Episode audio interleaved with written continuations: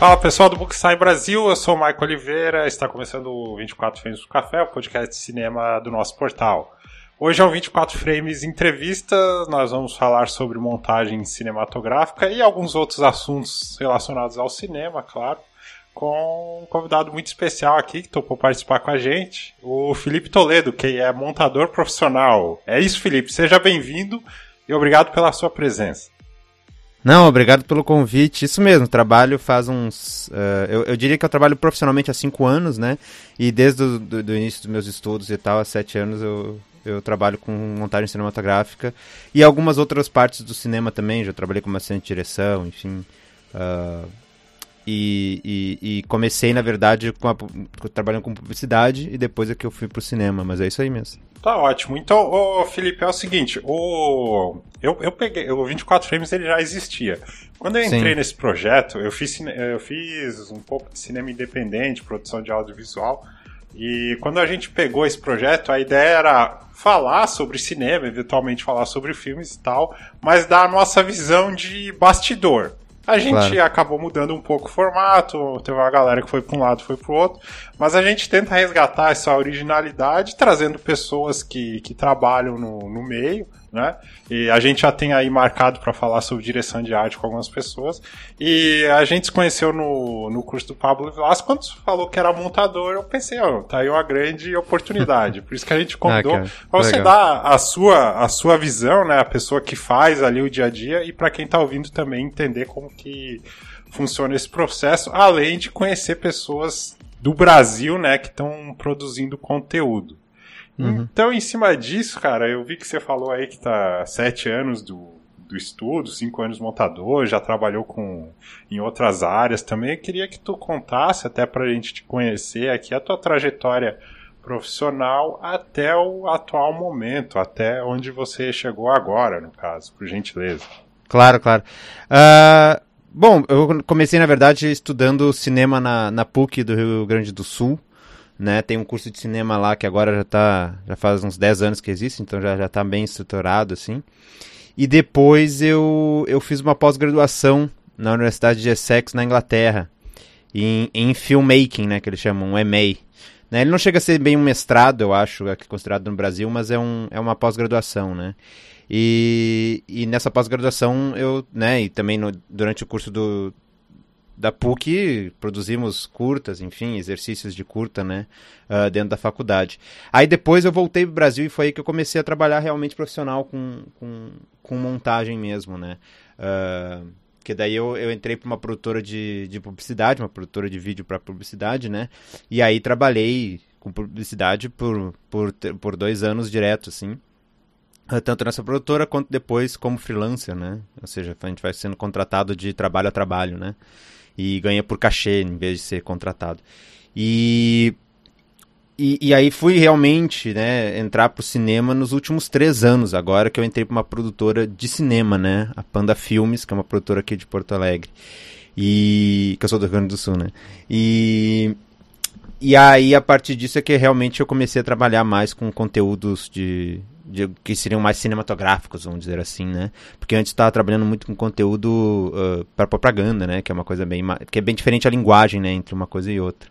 Uhum. E, e, e aí, bom, e aí, aí, é isso, estamos agora nisso. Trabalhei e, e aí a partir do momento que eu comecei a trabalhar com cinema, eu trabalhei basicamente com documentários por enquanto, é o que, que, que eu tenho trabalhado mais. Apesar de eu ter uma eu ter uma uh, um carinho maior pela ficção, vamos dizer assim, uh, não sei porquê, né, meu caminho foi sendo traçado pelo documentário, assim. Então trabalhei principalmente com documentários, tanto curta-metragem, longa-metragem e agora o último trabalho que eu fiz foi uma série de TV sobre o sistema uh, carcerário brasileiro, uh, chamada Retratos do Cárcere, que está passando no canal do Prime Box Brasil.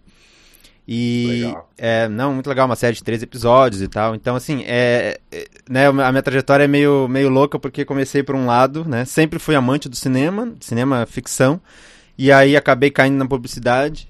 E aí da publicidade que eu fui me, né, que eu que depois achei o caminho pelo documentário. Então assim, tá tá sendo um, uma trajetória uh, cheia de cura, vamos dizer assim, mas que, que tem sido bem interessante, assim.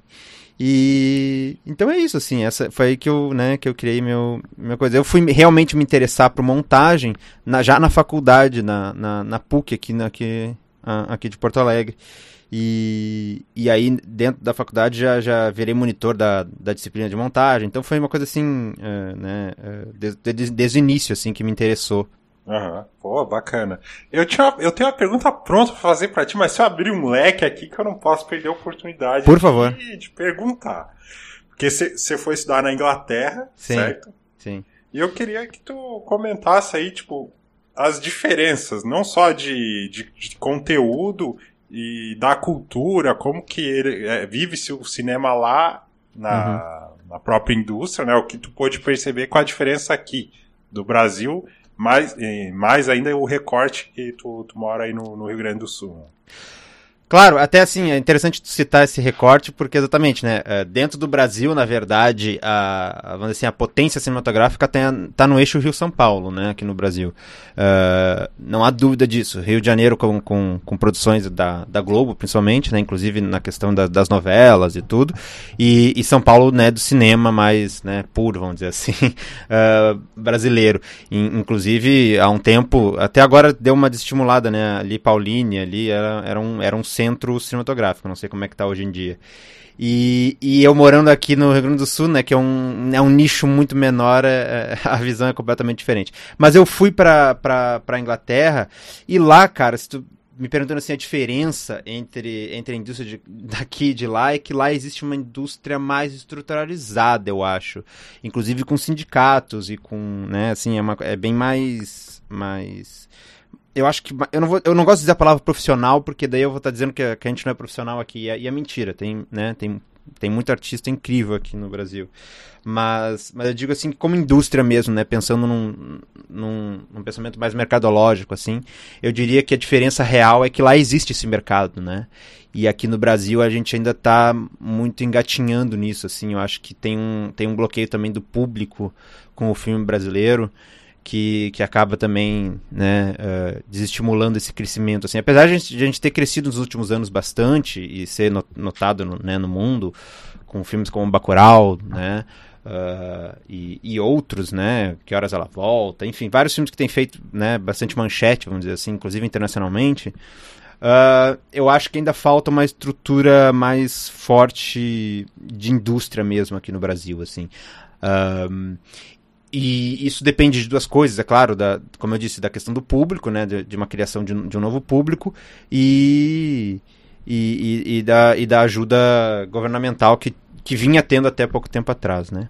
Enfim, tem todo um, um, um, um leque aí que eu estou abrindo de novo, mas só para falar que essa eu acho que é a principal uhum. diferença, tá? Que é, é essa questão de mercado, de mercado mesmo, assim. Lá eu sim, via sim. que existia caminhos para tu entrar na indústria, né? Aqui ainda é uma coisa um pouco de círculos, né, de, de pessoas que se conhecem, vamos dizer assim. Então, só consegue entrar em, sendo indicado por, por alguém que conhece alguém que conhece aquela pessoa. Então, assim, é, é, eu acho que lá tu tem como mandar um currículo, por exemplo, né? O que aqui é mais difícil. Entendi. Tem como tu mandar currículos aqui também, mas é para produtoras, né, sei lá, que fazem publicidade, como eu disse, que tem que, ou seja, que fazem parte de indústrias que estão mais estruturalizadas do que o cinema. Né?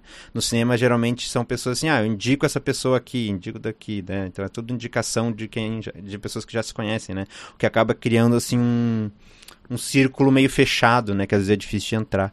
Então eu vejo essa principal diferença de mercado, assim. Beleza. Então agora, agora é o seguinte: antes de a gente entrar na, na montagem em si, uma coisa que eu, claro. eu, eu vou perguntar para todo mundo que eu consegui entrevistar, que é a seguinte: que é algo que é incomum, é comum a todos, né? Uhum. Tu tava. Como que o coronavírus te atingiu? O que que tu tava fazendo? como que você tá e... aproveitando a quarentena e o que que tu vislumbra pro futuro aí? Pode Pode responder o tempo que então, tu achar necessário. assim, sem ser muito pessimista, assim, o coronavírus na real acabou, né, com uh, acabou, eu, eu, acabei sendo, né, dispensado da empresa que eu estava, assim. Então foi foi uma coisa bem traumática no começo, assim. Mas mas mas pro trabalho em si da montagem, inclusive o trabalho que eu estou fazendo atualmente, ele muda um pouco menos do que pro resto do cinema, porque a montagem ela, ela é feita geralmente, né, é, assim, excluída do resto. então, uh, verdade. Como é que eu vou dizer? Eu continuo podendo trabalhar, né, normalmente, né, em muitas aspas aí, né, mas normalmente, porque porque o meu trabalho basicamente é receber esse material já, né, e montar ele. Então, eu posso fazer isso de casa sem problema algum. Eu geralmente faria isso talvez numa, numa base de produção ou numa produtora, né, mas, mas o trabalho em si não muda, né, o trabalho é o mesmo. É, eu só preciso da ferramenta, que no, no meu caso é o computador, né. Então, uh, nesse, nesse fluxo de trabalho, assim, não muda tanto para o montador. Uh, ele, inclusive, geralmente trabalha sozinho, ou se trabalha, trabalha com alguns assistentes. Então, os assistentes podem fazer isso de casa também, o trabalho deles. E aí a gente pode hum. trabalhar, né, uh, um, um, um, em cada casa, se mandando os pro, o projeto. Só todo mundo ter, por exemplo, uh, o, mesmo, o mesmo material no seu computador e a gente consegue mandar o projeto um para o outro sem problema nenhum, né? Então, uh, nesse fluxo de trabalho não muda tanto. Muda só porque a questão do mercado, né? O mercado cinematográfico foi dizimado praticamente pela Covid e, e pelo governo que está aí. Não quero, não quero chegar muito politicamente assim falando, mas é verdade, né? A, o cinema brasileiro como indústria foi devastado pelo que tá, pela gestão cultural atual. Então, uh, então assim, e mais a Covid. E aí, então, pra, acho que para outros profissionais piorou mais do que para montagem, né? Que pode ser feita uh, mais individualmente, vamos dizer assim, do que o resto do cinema, que é muito coletivo, que tem que estar junto, tem que estar no, no, set de filmagem, né? Filmando com não sei quantas, 20, 30, 40, 50 pessoas, né? Ao mesmo tempo.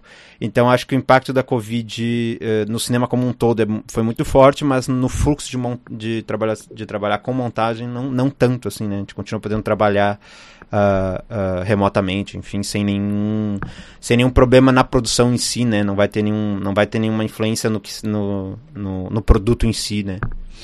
Aqui, você falou que foi monitor, aí teve a chance de ser monitor, estudou uhum. Force, teve acesso a várias teorias, trabalhou com publicidade, é, trabalha mais com documentário, embora goste mais de ficção. Então eu queria que tu desse a tua visão aí, baseado na tua experiência também, Uhum. Que a gente sabe que tem vários, tem vídeo no YouTube, tem um monte de coisa falando sobre o que é, mas a tua visão, a sua definição do que seria a montagem. Pois é, eu tava pensando, sabe, porque tu me mandou essa, né, uma, uma pauta antes para mim ficar pensando nessas perguntas, assim, e, e o que é montagem, para mim, é uma coisa muito abrangente, né, uma coisa muito louca, assim, de pensar. Eu acho que se a gente for definir por, por, por, por por coisa assim simples, tá? Vamos dizer pro prático, né? O que, que é a montagem? A montagem é a organização do material filmado, certo? Então nós vamos organizar esse material de um modo que tenha um sentido, né? E uma. E uma e uma intenção, vamos dizer assim, né? Uh, no, que, no que foi filmado a partir com os atores, uh, os planos do jeito que eles foram filmados com a câmera, enfim. Nós vamos montar isso de um jeito a trazer sentido para esse filme. É na montagem que esse filme vai se achar realmente, né? O, o, o filme está sendo feito de verdade na montagem, né? Antes ele está sendo só preparado, vamos dizer assim. E aí quando ele chega na montagem ele está sendo feito, né? Uh, então, assim, se for para declarar nesse modo mais prático, é isso, né? Uh, uh, é, é, é, a organização do material filmado de um modo com que tenha uh, intenção e, enfim, expressão, enfim, pra, né, dependendo do que o, o, o, diretor e o montador querem passar. Então, uhum. eu diria que isso é a montagem praticamente. Aí, se a gente for pensar de um modo mais, né, filosófico ou enfim teórico, uh, a montagem ela tem uma importância de, de vamos dizer assim, de, de, de, de passar uh, atmosfera, passar uma mensagem, passar uh, enfim, emoção. Então ela tem um significado, vamos dizer assim, maior, né? E, e, e as diferentes técnicas que, que, que, que tu usar dela vão passar diferentes. Uh, experiências para o espectador que está assistindo ali, né? Então eu diria que, que, que a montagem. E daí, dentro disso, vai ter vários teóricos, né? Já deve ter ouvido falar de Eisenstein, André Bazin, Sim. de uh, Walter Murch, sei lá, tem várias pessoas que pensam a montagem, né? Como, como teoria e como. E, enfim, né? nesse aspecto mais. Uh, Uh, até eu, eu, disse filosófico porque eu acho que é um jeito de, de pensar sobre o ser humano, né? Enfim. Mas é isso, eu acho que tem que, que montagem é isso. É.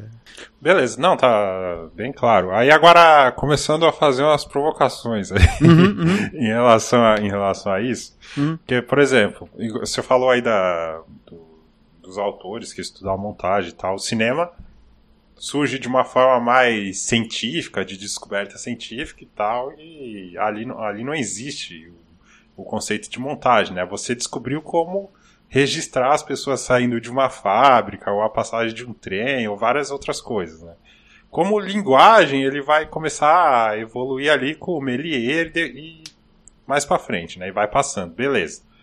E a, a, montagem, como é que ela se desenvolveu nesse período aí? Tem alguns nomes que você possa destacar, o que que contribuiu até chegar mais ou menos assim, como é hoje, vamos dizer assim. É, pensando assim, uh, nesse desenvolvimento até, acho que, porque eu sempre falo que o desenvolvimento da montagem, ele, ele veio junto com o desenvolvimento da linguagem cinematográfica, né? O que, que é a linguagem cinematográfica, né? Para quem não saiba, assim, a linguagem é, é, é, é, o uso dos planos, né? Por exemplo, uh, como tu, vou, na real vou simplificar mais, eu vou falar assim, quando tu usa uma, quando tu escreve um texto, qual é que tu usa ali? Tu usa as letras, as palavras, né, para formar uma linguagem, certo? Então, uh, uh, no cinema tu usa planos, né?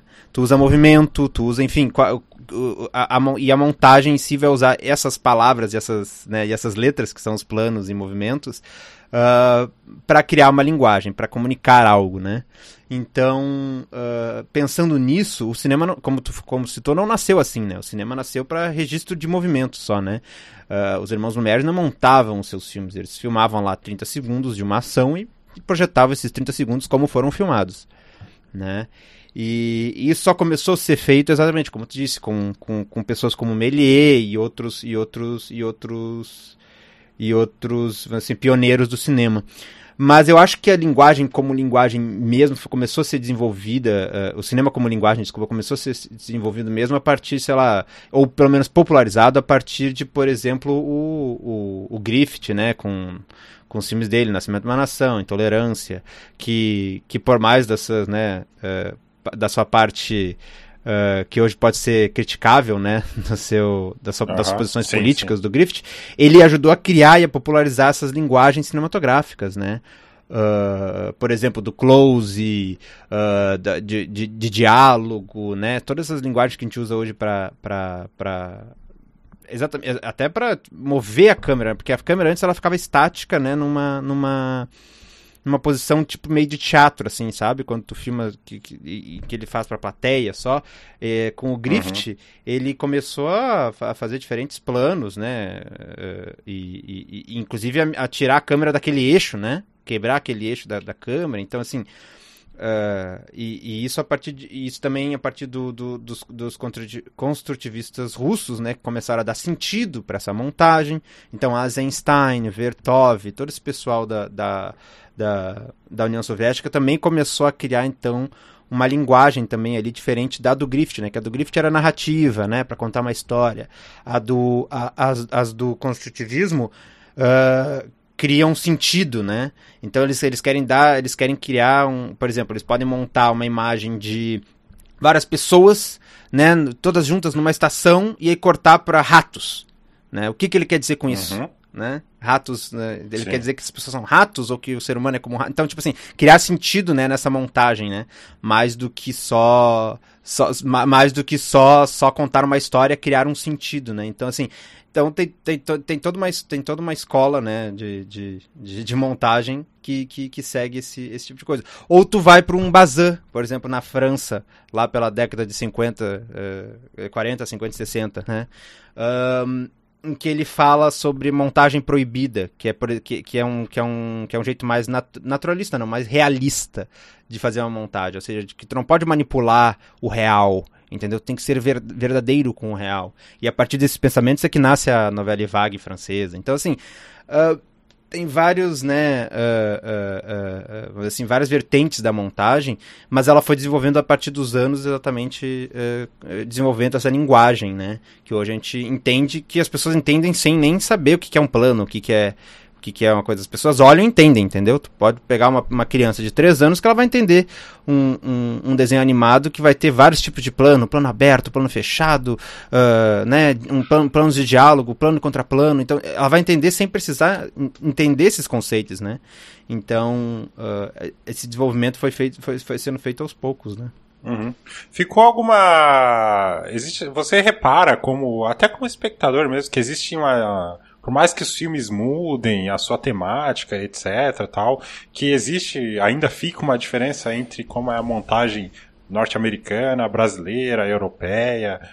Assim, claro que existe né, uma diferença. Tu pode notar que tal, talvez isso talvez possa ser uma coisa que a gente pode ter se viciado um pouco, mas eu, por exemplo, como posso notar que uma montagem de um cinema europeu, ela tem um respiro assim maior, né? Parece que o filme está respirando assim. Uh, ele tem, ele é mais contemplativo, né? Se tu pegar uma montagem uh, uh, hollywoodiana, pelo menos, não digo nem, nem dos Estados Unidos em si, porque os Estados Unidos tem toda uma, uma um, uma parte do cinema independente que tem um, uma outra linguagem também, né, de montagem. Mas vamos pegar o hollywoodiano mesmo, lançado no blockbuster. Os cortes hoje em dia tem poucos segundos, né, numa luta de um, sei lá, de um, de um filme da Marvel. Uh, os cortes têm pouquíssimos segundos, né, entre um e outro. Então, assim, é, é, é, é, uma outra, é um outro estilo, né, de, de montagem. E, e aí há, há, há se debater se é bom a montagem, se não é, mas isso aí, é, é para mim, como um conceito de arte, não, não muda, né? Assim que eu digo, é, tudo bem, pode ser mal montado, mas ainda assim, existe uma montagem ali, né? Existe uma razão. Então é isso, assim, eu acho que a principal diferença. E, e a do brasileiro, eu, eu diria que o brasileiro se influencia às vezes muito por outros, outros cinemas e acaba criando uma coisa única, assim, meio, uh, meio Tarantino, assim, né? Que, que, que, rouba de outros lugares e acaba criando uma coisa só dele, né? Então eu diria que o cinema brasileiro acaba fazendo isso um pouco. Às vezes, tu, às vezes a gente pode achar, achar até um pouco uh, esquizofrênico, assim. Mas, mas, por, mas, por exemplo, tu vai pegar uma produção uh, dessas comédias da, da, da Globo Filmes, por exemplo. Tu vai ver que tem uma influência um pouquinho até da novela ali, né? Naquele tipo de, de linguagem Bastante. que eles usam ali. Uh, de repetição, de cortes, por exemplo, corta quando a pessoa tá falando, sabe? É. A pessoa fala e corta pra ela. A pessoa tá falando, tá, daí, daí muda a pessoa que tá falando, corta pra pessoa que tá falando. Então não, não há uma decisão emocional pra, pra montagem, e sim só mais prática, né? Porque na, a, na novela ela tem é, uma coisa de repetição e de sempre e de cortes rápidos, né? É, muito comum, assim. E de várias câmeras, né? São três, quatro câmeras filmando ao mesmo tempo. Quando o cinema, na, né, na real, só tem geralmente uma câmera, né? Uh, então, ou pelo menos os, os, os realizadores tentam que man, manter uma câmera só. Né? Então, assim, uh, uh, essa diferença existe, né? Eu não sei se eu tô tão preparado para responder qual é exatamente, mas claro que existe uma diferença, até por causa da cultura das pessoas, né? Como eu disse, o, o, cinema americano não vai ser influenciado pela novela brasileira, né? Mas o, o, cinema brasileiro com certeza vai ser influenciado pela novela brasileira, né? Querendo ou não. Mesmo que o realizador não, não queira, né? Como ele tá no meio dessa cultura, ele vai ser influenciado por isso, né? Agora, curioso isso que você falou, é, especialmente da, da Global Films. Uhum porque, claro, tem dezenas de exemplos que a gente pode citar aqui que são excelentes. Uhum. Mas existe muito vício das novelas, igual você falou dos diálogos, um, exemplos clássicos, né? Você mostra um, um, cartão postal de uma cidade, a pessoa vai lá e fala que tá naquela cidade. E, mas o curioso é que eles, eles, eles têm total capacidade de ir para outro tipo de, de narrativa. Que eu tava Ontem eu vi aquele Capitu, que foi uma série que, que a Globo fez. Uhum. É sensacional. É lindo aquele, aquela série. O que eles uhum. fizeram ali, tipo. É, o Brasil não deve nada para ninguém. Né? Mas é uma, uma outra discussão, é engraçado, né? Porque quando sai, a maioria dos trabalhos é, geralmente segue um, um outro determinado padrão. É, é que eu acho que tem muito do que chega no público, né? Um, Sim. O que chega no público são essas produções mais. Uh Uh, que são eu não, eu não gosto de dizer menos artísticas como é que eu posso falar? Que são que tem uma, uma menor preocupação artística e mais uma preocupação de, de trazer mais pessoas pro, pro cinema né? Então assim eu acho que o que acontece é que uh, a gente acaba tendo mais contato com esses outros tipos de linguagem. Mas com certeza a própria Globo ajuda a produzir vários dos filmes, ou produz vários filmes que são. E, e vários dos dramas deles que não. não que realmente, como eu disse, não, né, não, não deve a ninguém, assim. É, é, é porque o artista brasileiro tem né, uma visão interessante. Eu acho o cinema brasileiro, se tu for pegar o cinema brasileiro uh, e, e, se tu assistir realmente os filmes do cinema brasileiro e não só o que chega na, nas salas de cinema ou ou o que está ali, sei lá, na, na página principal do Netflix, uh, eu acho que se tu for procurar os filmes do cinema brasileiro, tu vai ver que o cinema brasileiro é um cinema muito rico, assim, e, e de diversas uh, linguagens, né? Uh, porque se tu pegar, por exemplo, o cinema norte-americano, ele tem dois polos, na verdade, né?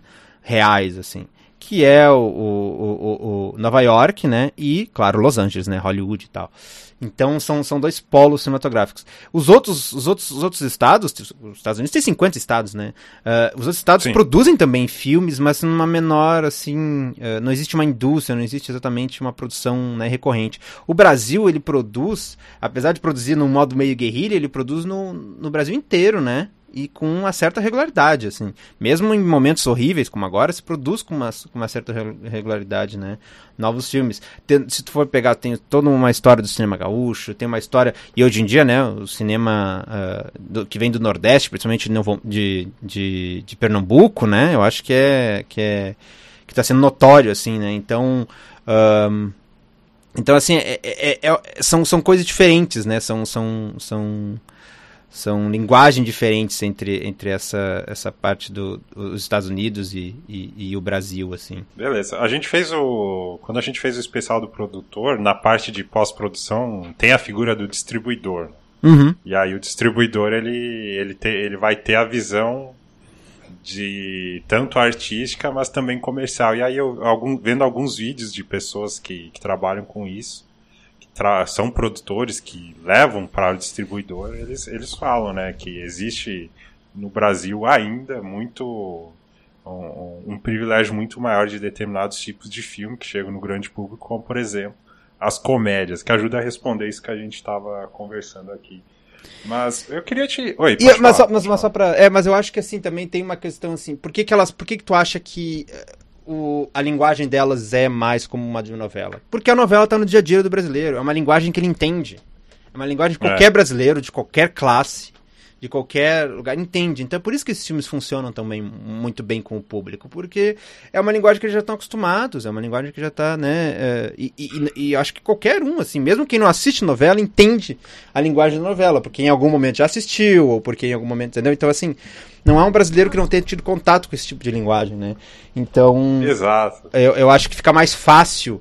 Então, o distribuidor que pensa nesse, nesse quesito mais comercial sabe que esse conteúdo vai funcionar muito mais, mais né? vai ser muito mais imersivo, imersivo não, mas vai, vai, vai, vai, vai ter uma imersão maior uh, no mercado do que qualquer Uh, do, que, do, que, inclusive. E eu digo até, hoje em dia eu defendo mais o, o, o Bacurau do que os outros filmes, por exemplo, do Kleber Mendonça, porque eu acho o Bacurau mais acessível do que os outros filmes do Kleber, sabe? Uh, uhum. Se tu pensar assim, ele é um filme mais de gênero, né? Que eu digo assim.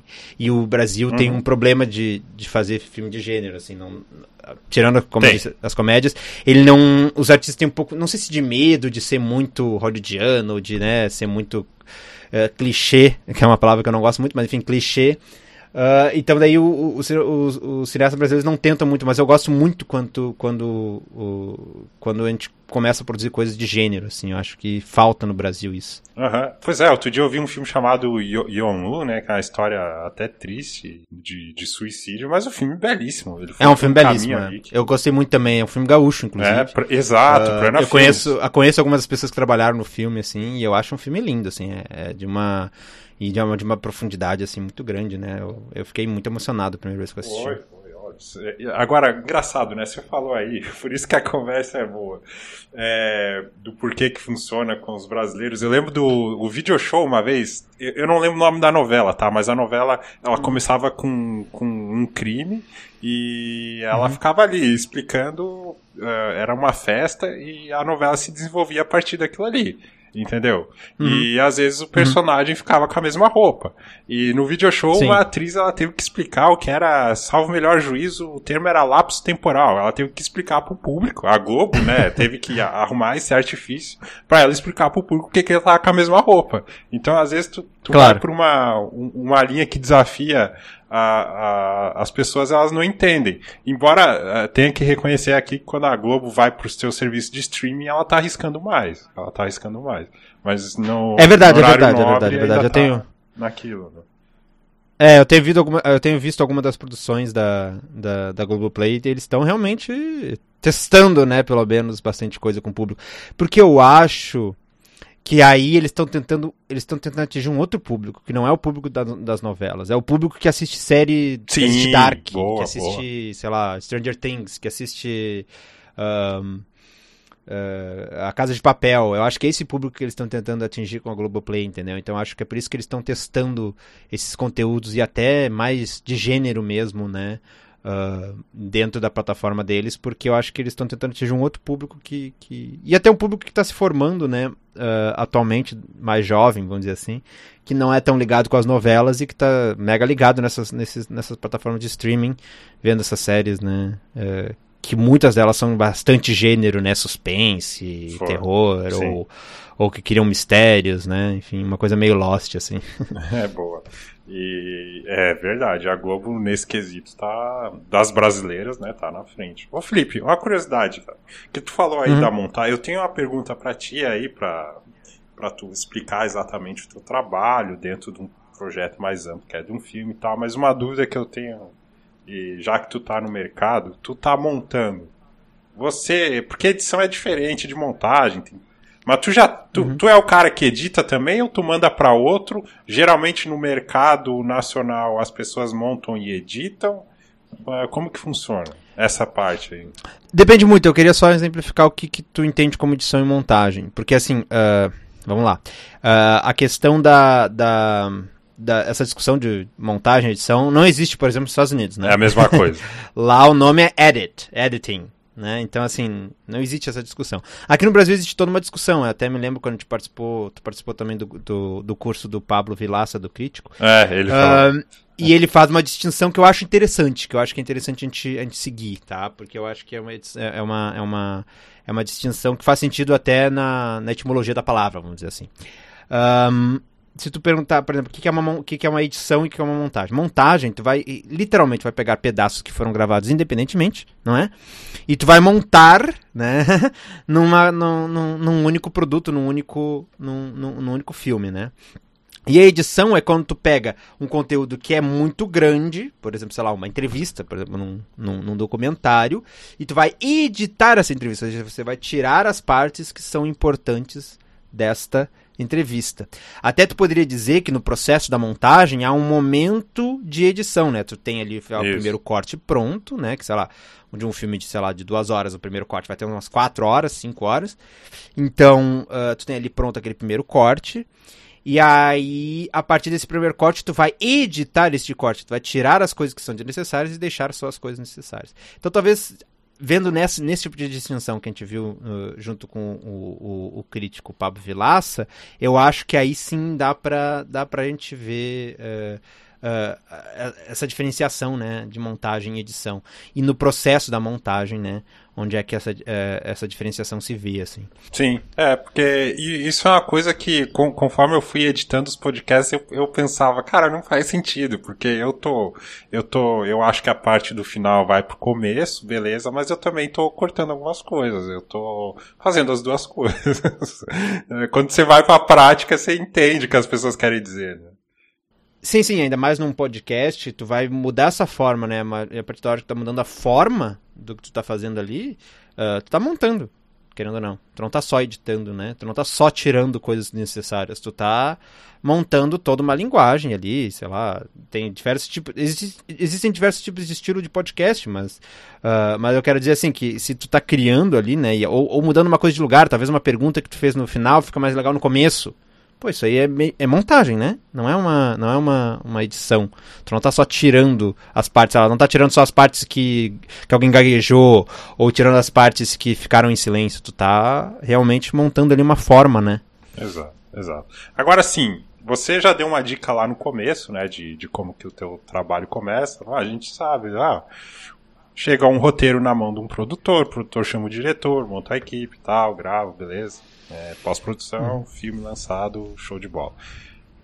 É, quando que você entra nessa variável, quando que o montador entra nessa variável, a partir de que momento? E eu gostaria que Sim. você desenvolvesse aí, no tempo que você achar necessário, como que você trabalha, né? Como que o material chega, o que você faz, etc. Então, vamos, vamos separar então nessas duas partes que tu falou. Eu acho que assim, uh, idealmente, tá? Vamos falar num, num, num, cenário ideal primeiro e depois eu falo do real. o ideal seria que o montador uh, fosse escolhido desde o início, né? Da, do, do, escrito o roteiro, montada a equipe, o montador tinha que estar já na equipe. Por quê? Porque primeiro por ele ter já contato com, com, com, a, com, o roteiro, enfim, eh, né, antecipadamente, antes das filmagens. Mas também uh, porque daí ele, ele participa desse processo, porque, querendo ou não, o filme ele está sendo feito já pensado em ser montado. Né? Sim, sim. Uh, uh, nenhum filme, a não ser que seja um, um plano sequência, né, um filme real em plano sequência, uh, que tem alguns que já foram feitos né, na história do cinema, todos eles têm que ser pensados, né, como, como que vão ser montados em algum momento. Então, se eles vão ser montados em algum momento, já, já tem que estar tá começando a pensar né, nessa montagem desde o início. Né?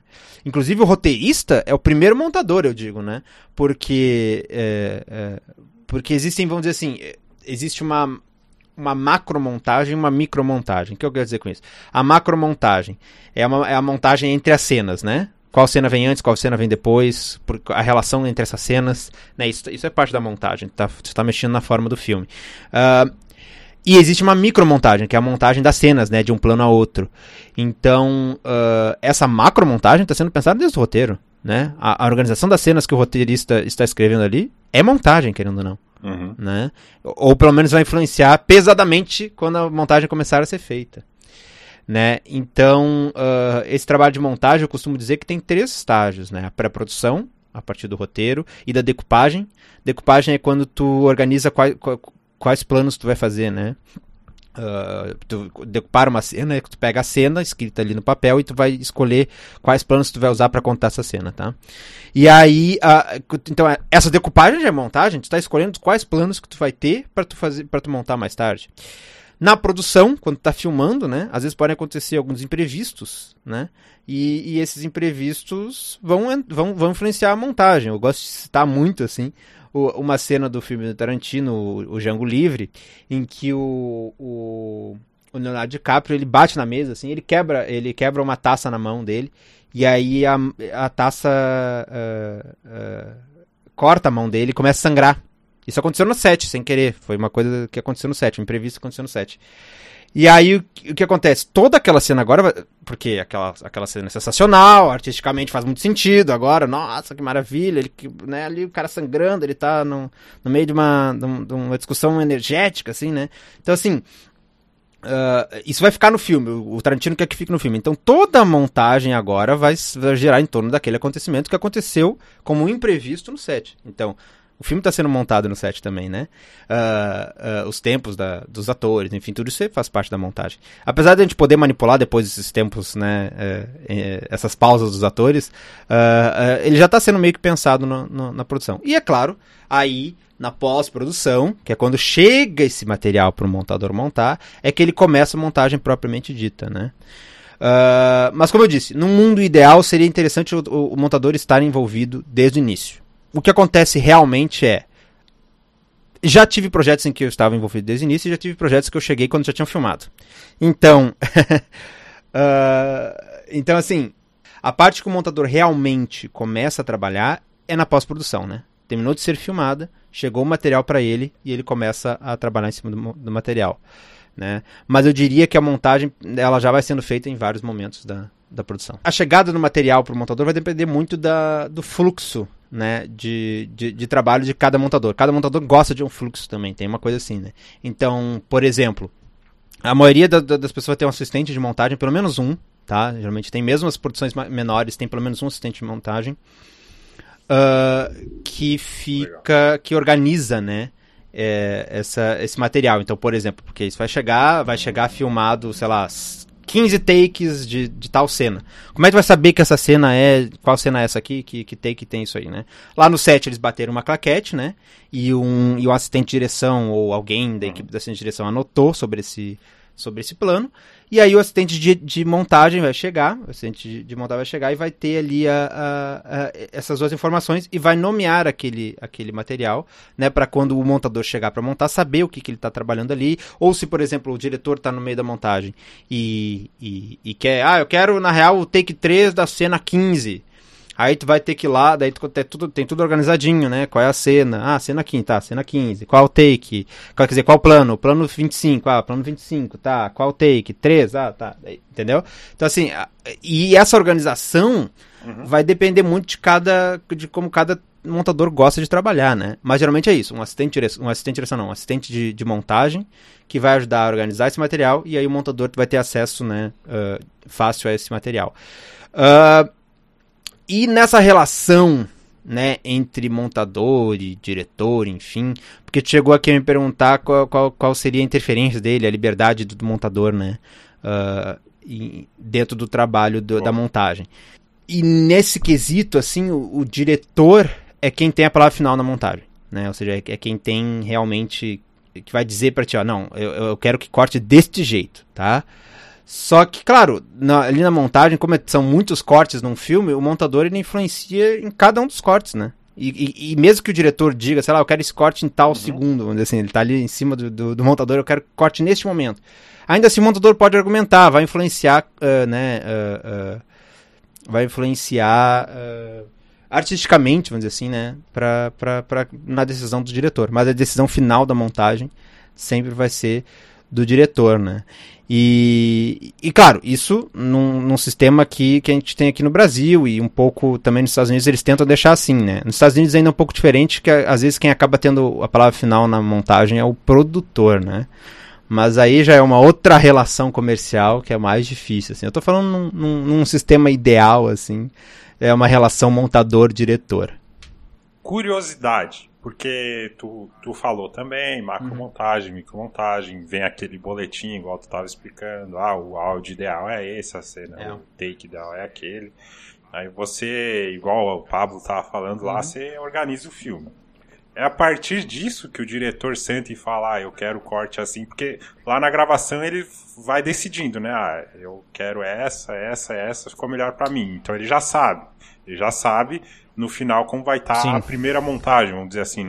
É a partir do momento que ela está pronta que ele chega e fala, vamos por aqui, ou mesmo antes ele já está. Pois é, então. Falando. Como eu disse, depende do fluxo de cada um. Eu prefiro sempre fazer uma primeira montagem sem a influência direta do diretor, pelo menos na sala de montagem, tá? Na, na ilha de montagem, como a gente chama. Uh, porque como é que funciona, né? É, o, o, o, diretor ele já, ele já planejou toda essa montagem e já, ele já tem em papel como, qual, qual plano que vem primeiro, qual plano que vem, depois, né? Pelo menos uma primeira uma primeira, né, uh, uma primeira decupagem desse, desse material já, já existe, né? E lá no set, o diretor foi, né, uh, vendo e, e, dizendo, olha, não, esse take foi o melhor, né? O take 3 foi o melhor. É. E depois da filmagem, geralmente o, o, diretor também assiste todo esse material e também já dá, né? Esses, esses palpites de qual é o plano que ele gosta mais. Uh, mas em geral, eu prefiro, né, pessoalmente, primeiro montar sem essa influência do diretor na sala de montagem. Ele pode me passar tudo que ele quiser, né, desse primeiro corte, que a gente chama primeiro corte, e, e, e aí eu faço, né, sozinho. Aí depois desse primeiro corte, aí sim, aí o diretor, aí eu não tenho problema do diretor estar tá no meu lado e, e né, e, e, a gente vai montando junto ali cena a cena uh, do que é. Claro que num longa, por exemplo, quando eu trabalhei com longa, foi um processo um pouco diferente, tá? E era um longa documentário, a gente acabou separando o filme em pequenas sessões, vamos dizer assim. Eu não, eu não, eu não diria atos, mas vamos lá, para exemplificar em pequenos atos, né? Uh, e aí e a gente foi montando esses, esses pequenos atos ao, a, a, de pouquinho a pouquinho e depois montamos ele geral, né? Depois botamos tudo junto e aí começamos a pensar nele em geral. Então, uh, no longo eu acho que a, a, relação pode ser um pouco diferente. O cara não vai esperar, uh, sei lá, dois meses para ver o primeiro corte do filme, né? uh, o, o, diretor provavelmente já vai estar né, influenciando nesse primeiro corte desde o início.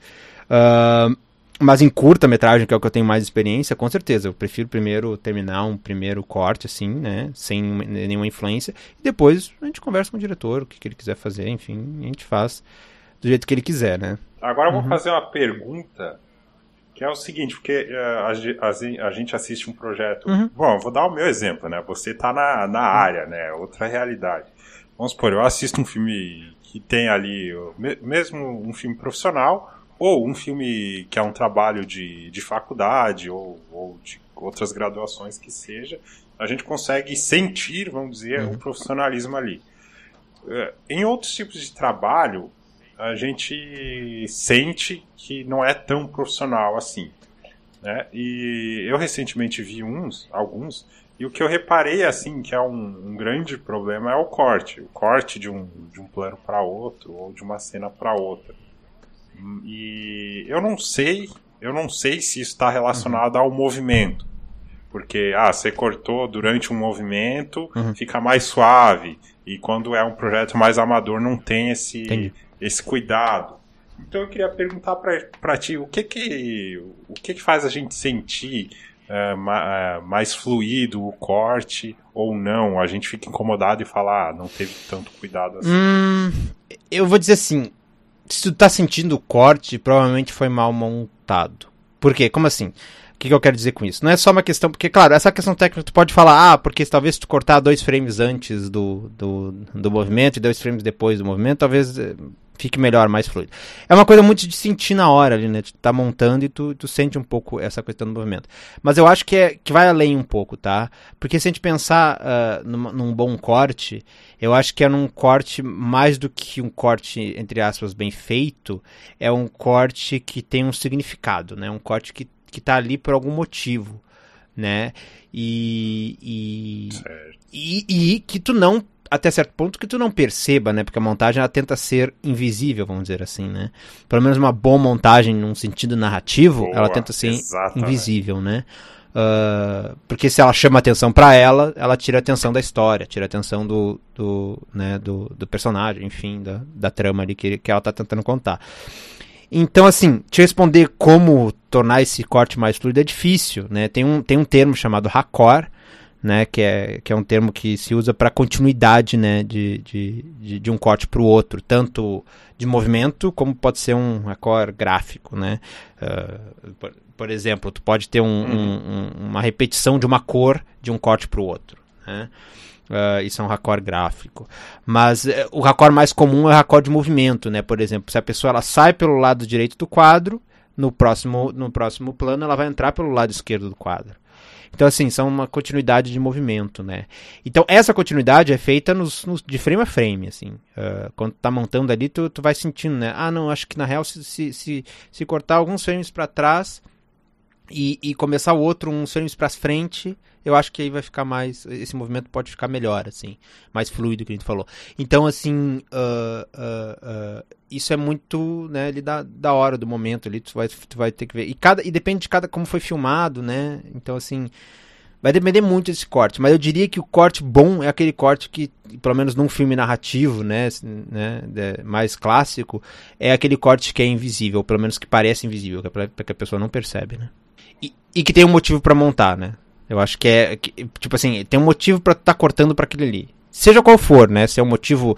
Eh, e principalmente, eu acho que o principal motivo que tem que ter para montar, para cortar é, é, é, emoção, né? A emoção da cena. Como a emoção tá, tá, tá, tá sendo desenvolvida ali naquela cena entre os atores, ou, é, ou, ou, enfim, entre a situação que está acontecendo ali. É sempre pensar nessa emoção uh, da cena, mais até do que continuidade, do que, enfim uh, ritmo. Não, é, é, emoção da cena ali. O que, o que é importante para aquela cena funcionar, assim. Cara, essa conversa é muito boa. Daria um outro episódio. Porque eu, eu, fiz um, eu fiz um curso de, uhum. de gramática de edição. E a pessoa, que eu não lembro o nome do professor, muito bom, e ele estava explicando, né, que o grande dilema da montagem da edição é o corte, né? Porque o que, que você vai esconder, o que, que você vai mostrar, tem todo um conceito do que, que é importante uhum. pro, pro espectador, por que, que você está interrompendo. É, e, e, e, quando, né? Eu acho que a pergunta é: peraí, tá, e agora? Quando que eu corto, entendeu? Acho que é, é, é para mim essa sempre que eu vou ali, que eu tô que eu tô montando ali, eu acho que assim, tá, será que agora é a hora de, de, de, cortar, sabe? Porque é, a pessoa tá ali, o, o, ator tá dando a fala dele ali, a, a, a, interpretação dele. Será que eu vou sair dessa interpretação que tá tão profunda aí pro outro ator, pra reação dele? Porra, mas a reação dele completa essa interpretação de, desse ator. Então, não, então vou cortar. Agora é o momento de cortar, eu corto pra reação do cara. Então, assim, é, eu acho que é o, o quando né? É, é, é, a grande pergunta, assim, né? Uhum. A, a, pergunta de fluxo, uma curiosidade de fluxo. Uhum, uhum. Porque, uhum. vamos lá, você está montando o filme, organizando o material filmado e dando um sentido, né? Passando uma mensagem igual você conceitou lá antes. Só que ele, uhum. ele, esse material ele vai ter um tratamento de som e um tratamento uhum. de vídeo. Como é que uhum. funciona? Eu acredito, né, que você, você ali se relaciona uh, com as áreas do cinema é mais com o diretor, som e vídeo, né? Depois tu me corrige se eu estiver errado. E como é que tu relaciona, manda para eles, corrige, depois volta para ti, ou quando você termina não, não tem mais interferência, vai o material para frente, como é que funciona? Então, vamos de novo pensar no mundo ideal e depois no mundo real. Uh, o mundo ideal é o seguinte, e o que a gente sempre né, está tentando fazer é: tu monta o filme e só manda para ele ser finalizado som e, e, imagem, né, correção de cor, efeitos especiais, depois que tu terminou de montar o filme. Então, tu montou o filme, fechamos o corte, que a gente chama, né? Fechamos o corte, fechou o corte. A partir da hora que fecha o corte, nós mandamos então pro o, o som para uma pro, pro, pro finalizador de som e o, o, a imagem, né, para correção de cor, enfim, e todos e, e, se precisar fazer algum efeito especial também vai para esses sinalizadores, né? Até no, eu não sei se aqui no Brasil é comum, mas no exterior eles chamam de online e offline, né?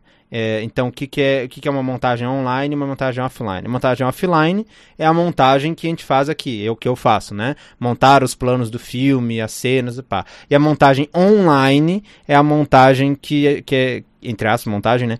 Que é feita a partir do, do, do da correção de cor, da, da, trabalho de som. Então a parte online, né, da, da pós-produção é essa parte de finalização, né, que a gente chama. Então, uh, geralmente são separados esses processos. O que acontece no real é que às vezes isso dá uma invertida um pouco, assim. Por exemplo, a gente fecha um corte, né? Que tá fechado, é esse corte do filme, o filme é esse. A gente manda pro som, mas aí o som faz lá uma, uma edição de som lá, que, que é diferente, que se eu editar um pouquinho de novo o filme, fica melhor, entendeu? Vai ficar melhor. Então daí volta para mim, eu faço uma reedição e volta pro som de novo. Então assim, às vezes tem um pouco desse vai e volta, né? Entre, entre a, a, a parte offline e a parte online, né? Mas, mas geralmente é separado. E a gente tenta manter separado, né? Uh, uh, terminar a montagem do filme e depois vai para essa finalização uh, de som e imagem, né? Queria aproveitar o gancho, dois ganchos que você deu aí, uhum. para saber qual que é a diferença do teu trabalho na montagem de publicidade e no cinema uhum. e qual que é a diferença em documentário e ficção. Eu acho que a diferença entre a montagem de documentário para ficção uh, em questão de sentido, ela é, ela é, ela, é, ela tem pouca diferença da, que, da, da diferença da montagem de cinema para montagem de publicidade. O que eu quero dizer com isso? Quer dizer que acho que existe mais similaridades entre a montagem feita para documentário e para ficção do que, do que desses dois com a montagem uh, publicitária. Uh, não que tu não possa fazer, eh, né, uh, fazer cinema, né, isso aí eu, eu, eu, vou botar entre aspas, mas enfim, cinema, uh, na publicidade. Há, há né, uh, uh, uh, peças publicitárias que têm uma qualidade cinematográfica, vamos dizer assim, até às vezes um tempo cinematográfico, que é difícil quando tu tem 30 segundos, um minuto, mas algumas têm. mas em geral, a publicidade tem uma linguagem que, querendo ou não, ela foi feita para vender o produto que ela está sendo feita, né? Então, uh, ela não está ali exatamente para contar uma história apesar de muitas delas, da melhor publicidade ser a que conta uma história, ela não está ali para contar essa história, ela está ali para vender aquele produto. né? Que, que ela estava vendendo um carro, ou, ou, enfim, inúmeras outras coisas. E aí dentro da publicidade vai ter diversos né, segmentos. Pode ter, uma, pode ter um, um, um, comercial super introspectivo sobre né, o que é ser, ser humano, ou um comercial, sei lá, da Casa Bahia. Entendeu? Então, assim, é, são, a, a, a publicidade é muito ambígua, né?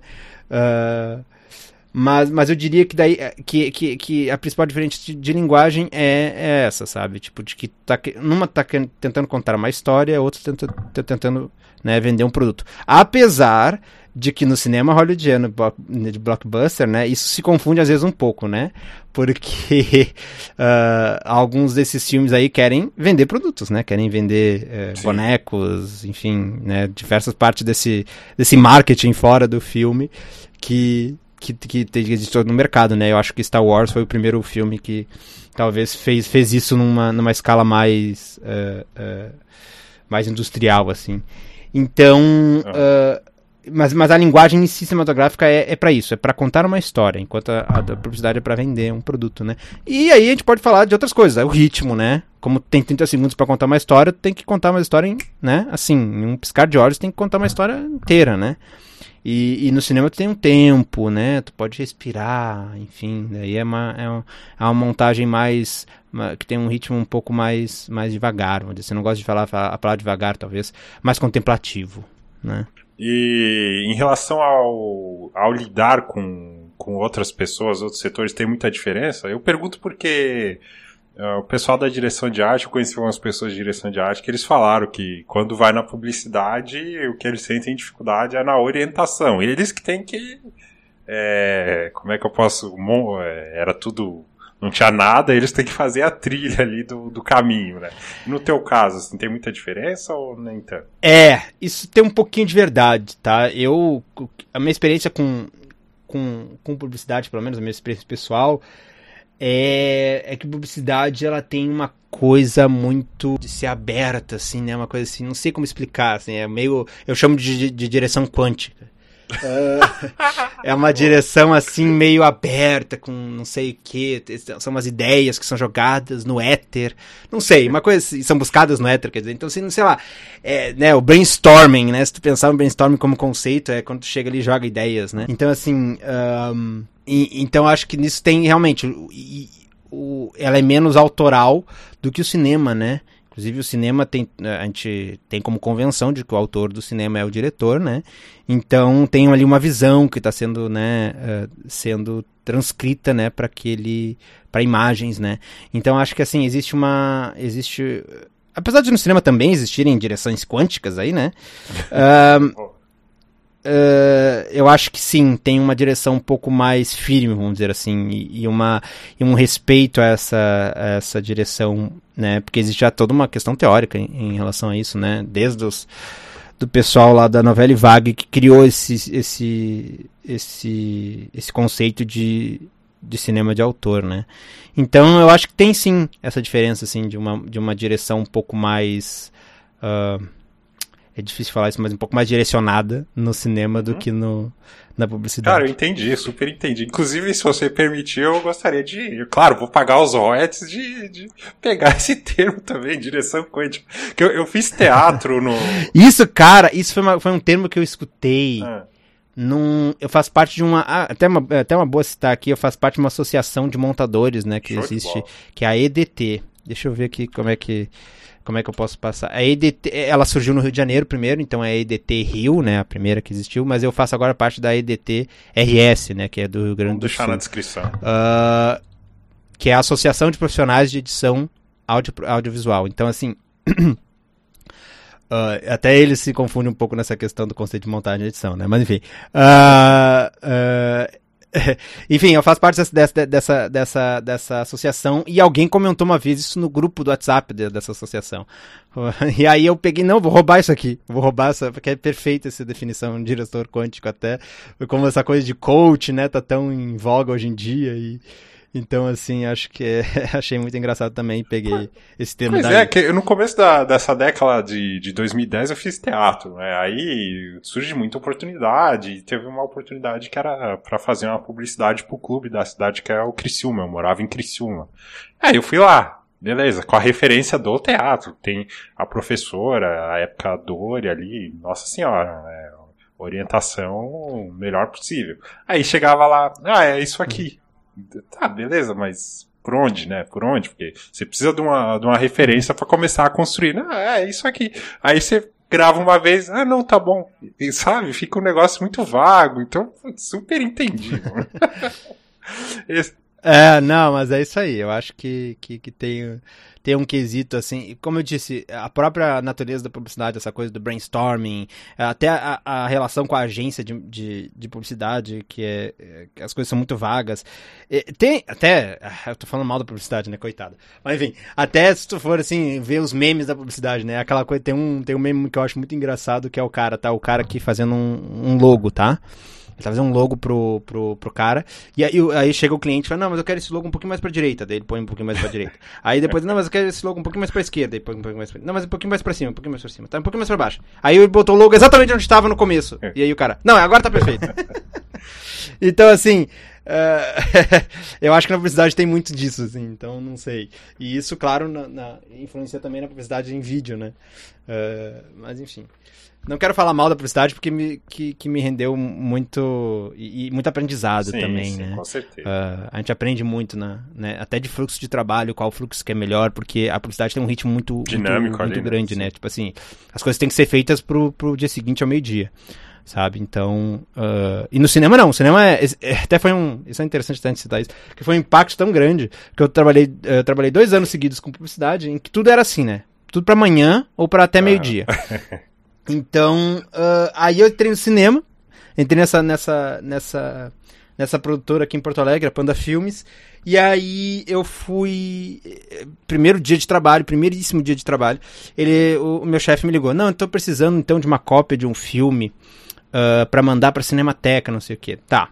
Porque a Cinemateca uh, uh, brasileira, ela guarda os filmes, né? Produzidos no Brasil. Tem que mandar esse filme pra Cinemateca e tal, não sei o quê. Aí eu, tá, não, tudo bem, claro, claro, te, te entrego agora meio-dia, já, já tô te entregando eles. Ah, não, mas é que a gente tem um prazo de três meses. Deu, putz! eu que tinha um prazo de meio-dia, agora tem um prazo de três meses. Tá, tá ótimo. Ah, pode deixar. Vou conseguir essa cópia para amanhã, inclusive, se quiser. Então, assim, uh, esse impacto foi grande, né, também. Show de bola. Bom, agora se encaminhando para o nosso encerramento, uma curiosidade, né? Eu acho que uhum. você já respondeu isso ao longo do programa, mas também para quem uhum. quiser aí tiver curiosidade, saber assistir determinados uhum. filmes, né? O que, que você consideraria de exemplo de um filme bem montado e um filme mal montado, claro, uhum. explica o motivo. Também fica de indicação para quem está ouvindo assistir. Na real, eu, eu, eu, eu, eu vou ir contra um pouco a maré, que não vou. Sim não vou citar um filme específico, vou citar conceitos, boa, porque boa. Essa, coisa, essa coisa de montagem às vezes fica muito, né? Bom, se é pra me considerar um filme montado, olha Poderoso Chefão, uma aula de hum. montagem. Hum. Deu, pronto, falei. uh, e, e, qualquer filme de, e, que tenha influência do Walter Murch, que eu vou falar uh, depois quando, quando tu perguntar algumas, algumas referências aí. Uh, mas vamos, vamos falar sobre o conceito de bem montado e mal montado. Eu, eu acho que existem duas diferenças, uh, pelo menos duas, né? Pode existir mais. Mas existem dois tipos de filme, assim, né? Um filme que é, que é narrativo uh, uh, e clássico, né? Ou como o, o, próprio Pablo Vilaça gosta de falar, clássico hollywoodiano. que é esse filme narrativo que conta uma historinha, né, de início, meio e fim. Tem três arcos, quatro arcos, quatro atos, quer dizer, três ou quatro atos, e, e, ele conta essa historinha, né, bem estruturizada, com ponto de virada, com não sei o quê. Aí, esse tipo de edição, esse tipo de montagem, eu digo que ela é sempre e eu até já citei isso antes, que é, que é o corte invisível, né? É, é, o, é o, o, o, espectador não pode perceber que está sendo que, que esse filme está sendo montado.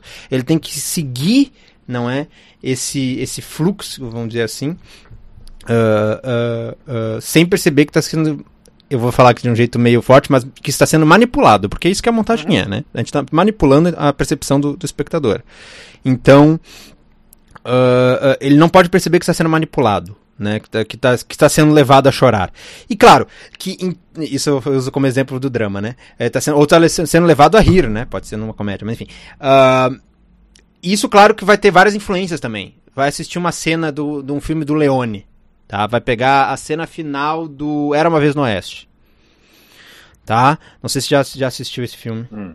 Certo. Uh, enfim, e, e, e, a cena final desse, de, de, desse filme, ela conta toda uma historinha ali, né? Com a, com a montagem, tem poucas falas. Só que, mas tu vai tirar a música do, do, do Ennio Morricone? Não pode, né? Uhum. Não, não. Se tu tirar a música do Ennio Morricone daquela cena final do, do, do Era uma vez no Oeste, aquele filme perde sentido até. né? Porque a música traz todo um peso para aquela cena. Então, assim, a montagem ela nunca pode ser vista uh, uh, dis, dis, dissociada do resto do filme, assim. A, a montagem, ela. Tu, coisa que vai influenciar numa boa montagem não é só o corte. É, é, é, o figurino do personagem. Por quê? Porque daí tu vai cortar de um, de um, de um plano pro outro, do, de, sei lá, do figurino de, desse personagem, que vai, vai trazer um sentido. Mas se esse figurino não tá lá, né? se o personagem não tiver vestindo aquele figurino, não ter tido uma direção de arte que pensou naquele figurino, aquele corte não vai ter sentido. Então, uh, quando eu gosto de, de, de ver filmes bom, bem montados, são filmes que tem que, que eles são em geral bem feitos, né? Porque tudo vai influenciar nessa percepção da montagem. E nesse tipo de filme narrativo, clássico hollywoodiano, é uma montagem que seja mais invisível, né? Que a pessoa não perceba. Se a gente vê uma outra, né, uma outra corrente, vamos dizer assim, que são de filmes mais experimentais ou de filmes de, né, filmes uh, que querem causar uma experiência no telespectador. Uhum. Muitos desses filmes vão ter uh, uh, vão, vão ter uma montagem bem perceptível, né? vão ter uma montagem que chama atenção para ela. Então, por exemplo, eu vou citar um exemplo aqui que com certeza acho que poucos assistiram, mas eu vou indicar que é um filme, curta-metragem de 10 minutos, chamado Outer Space, dirigido pelo Peter Cherkassky, que é um que é um curta tem tem no YouTube, podem procurar Outer Space, em que ele reedita um filme chamado Enigma do Mal, que é um filme uh, de terror. E ele faz uma reedição que ela é bem perceptível, inclusive se tem se a pessoa tem tem propensão a ataque, a ataque epilético, eu diria para não assistir. Uh, porque pisca as coisas na tela e ele reedita de um jeito. Ele eu falo editar mesmo porque ele está editando né, um filme pronto. Ele remonta este filme uh, uh, de um jeito que parece um pesadelo, assim. E, e, ele é completamente experimental, não tem, não tem história, não tem um personagem ali tão distinto assim.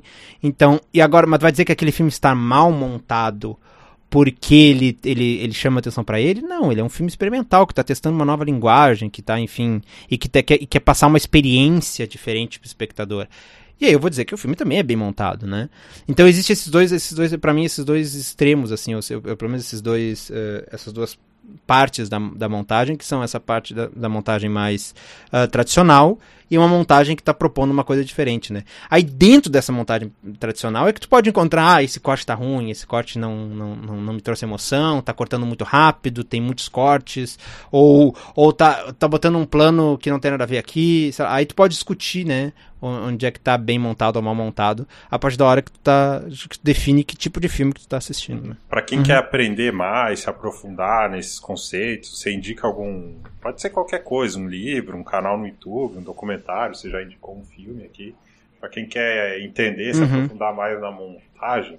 Para alguém que, queira, que queira, queira, queira trabalhar com montagem, eu tem vários quando tu vai pesar na, na, na, no Google né, livros principalmente uh, tu vai para livros sobre montagem aí vai vir os livros do Eisenstein a forma do filme Sim. o sentido do filme aí tu vai pegar vai assistir vai, vai, vai achar textos do Bazin que é André Bazin que era um teórico e crítico de cinema na, na, na França. E são textos geniais assim tu pode ler e interpretar mas são textos que eu acho que são uh, talvez muito pesados assim uh, uh, para se começar. Então eu sempre indico um, um, livro que eu li há pouco tempo, li há alguns meses, que é um livro chamado Num Piscar de Olhos, escrito pelo Walter Murch, que ele foi o montador do, do Apocalipse Now, o paciente inglês, enfim, ele é um cara que, que trabalha sempre, sempre trabalhou com Coppola, a conversação é dele também.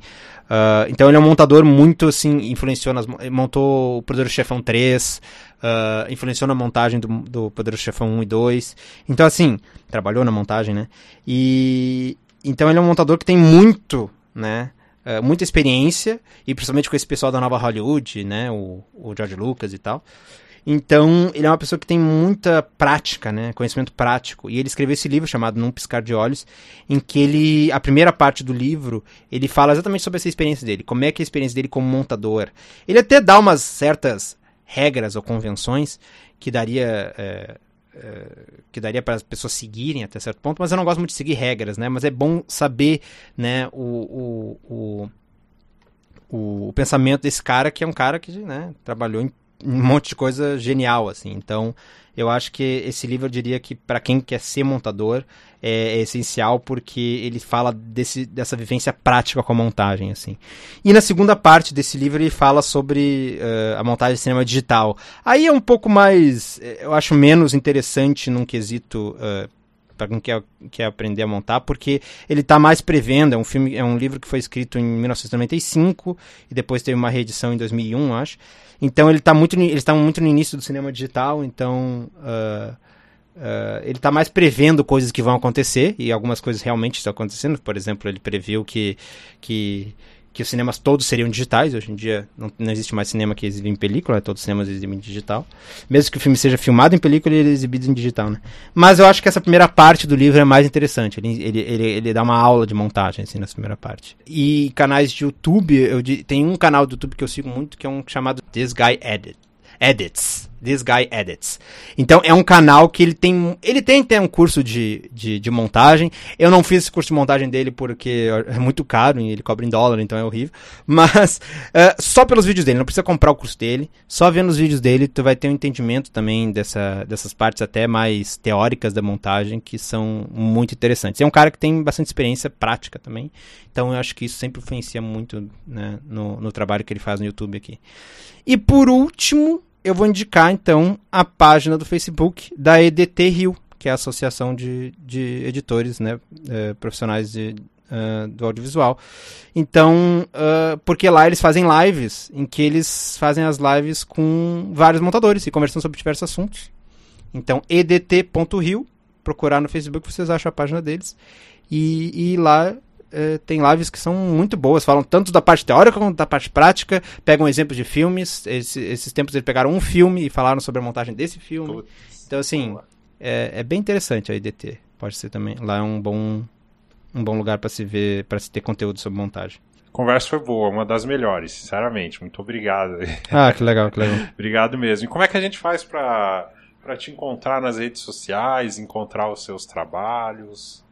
Então, eu não sou uma pessoa que sou muito ativa nas redes sociais, mas eu diria que se, se vocês querem saber o que eu estou fazendo, assim, eu publico geralmente no meu, no meu Instagram, que é feltoledo, F-E-L Toledo. É, é lá que eu, que eu publico, se eu, se eu publicar alguma coisa sobre meus trabalhos, ou sobre o que eu esteja falando sobre cinema, né, publico listas de, de filmes que eu gosto, enfim, uh, é lá, é, porque eu tenho até um Twitter, que eu posso também com o mesmo, o mesmo nome, é Fel Toledo, F-L Toledo. Uh, mas no Twitter eu mais publico coisas políticas e retuito, né? Eu sou um retuita, retuitador, não um tweetador. então, uh, tem muito retweet.